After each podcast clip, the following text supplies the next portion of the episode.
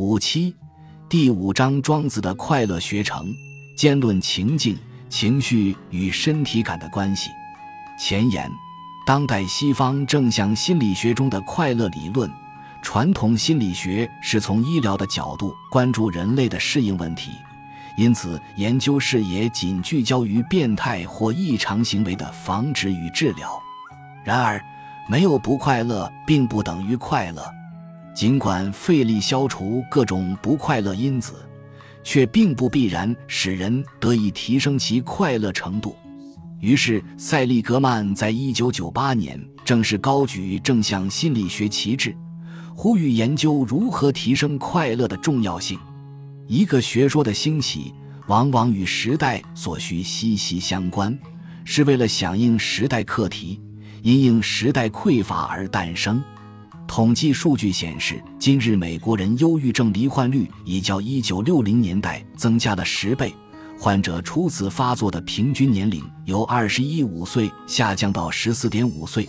美国有近三分之一青少年罹患忧郁症，将近百分之四十五大学生因出现严重忧郁症而造成学习障碍，有百分之九十四大学生表示他们承受不了各种课业压力。有百分之六十学生觉得自己活在存在的真空，现今社会彻底绝望的感受，正是大众对正向心理学的需求日渐升高的原因。西方正向心理学家追索这些现象的源头，认为由于唯物观的兴起，使得社会大众迷恋于财富的积累，却将非观物质、无法计量的快乐与灵性抛诸脑后。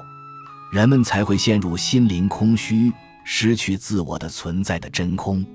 面对这样的时代课题，塔尔班夏哈结合弗洛伊德的享乐理论，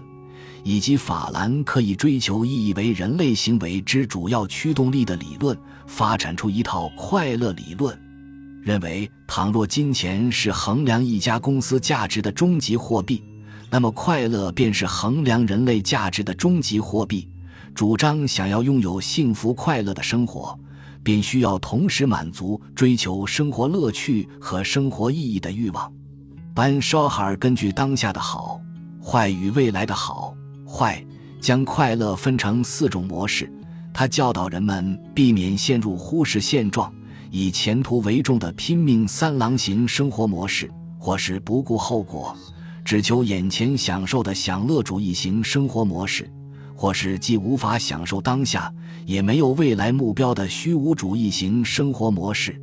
享乐主义者只注重满足当前欲望所带来的快乐，拼命三郎型的人则着眼于未来达成目标时的快乐。这两种不同类型的人皆以为自己得到了快乐，但事实上，他们所得到的仅是一瞬即逝、无法长存的短暂快乐。班绍哈尔试图透过调整目标的设定与追求来修正此一谬误。他认为，人们应该要选择兼顾当下好处与未来好处的快乐开朗型生活模式。倘能设定兼顾乐趣与意义的目标，便能保障从现在到未来的每时每刻均容易获得持久而恒定的快乐，而不仅限于当下或未来的短暂瞬间。选择适当的生活模式之外，班绍哈尔还提出其他带领我们得到快乐的方法，例如，在维持与配偶的感情上改变心态，从渴望得到认可变成渴望获得了解。此外，培养终生学习的习惯，主动参与既有乐趣又有意义的休闲活动，对身边的人与事保持感谢，静坐冥想，把握当下。将宝贵的时间用在对的地方，等等，都可以帮助人们更快乐。班绍哈尔定义快乐为大体上能从生活中体会到乐趣和意义的一种感受，且有高度和深度两类。他呼吁人们莫要追求如树叶般快乐的高度，而应着眼于快乐的深度，那有如树根一般，可使人恒定快乐的稳固基础。然而，班绍哈尔所提倡的快乐方法究竟扎根于何处？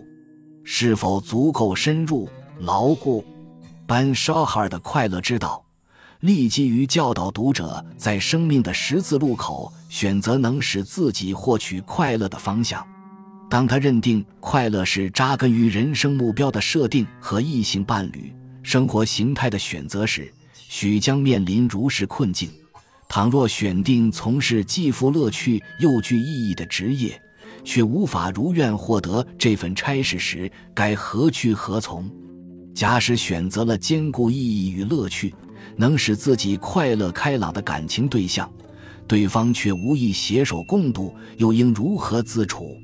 倘若欲达成的目标过多而时间太少，或目标间彼此矛盾、相互冲突时，该如何权衡轻重、取舍本末？何况人生并不总是处于面对选择的十字路口，而是一条漫漫长路。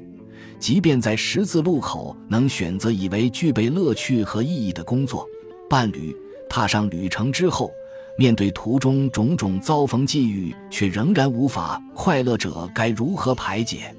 班沙哈尔技法预设，亦未提供明确的解答。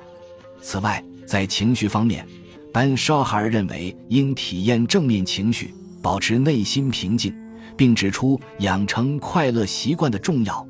但却未提供实际的操作方法，未说明如何能养成快乐的习惯。在身体方面，他认为可进行冥想，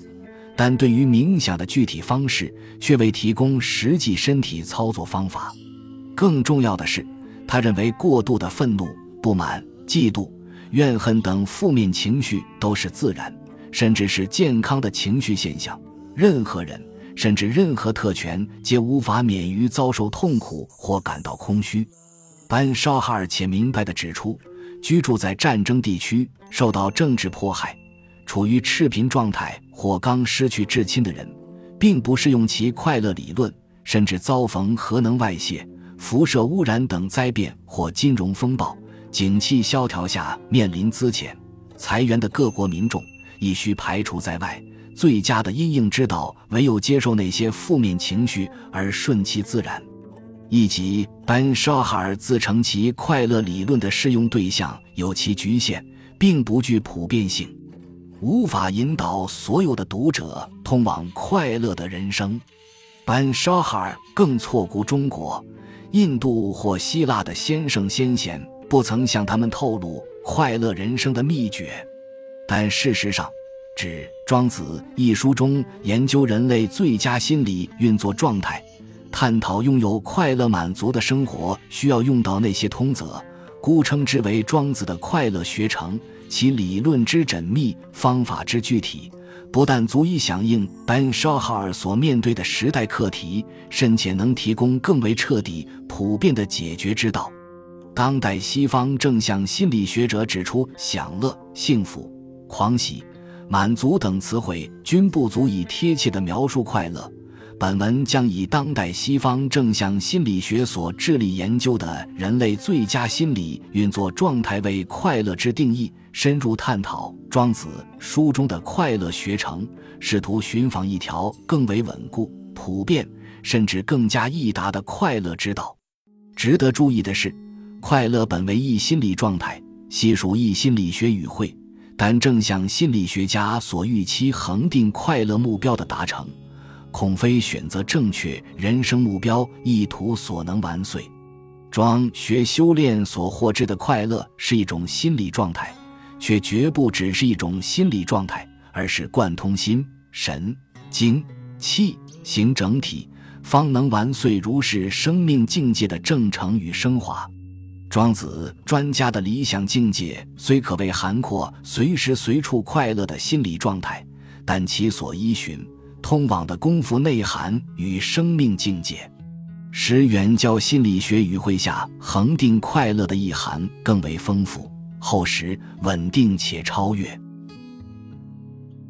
本集播放完毕，感谢您的收听，喜欢请订阅加关注，主页有更多精彩内容。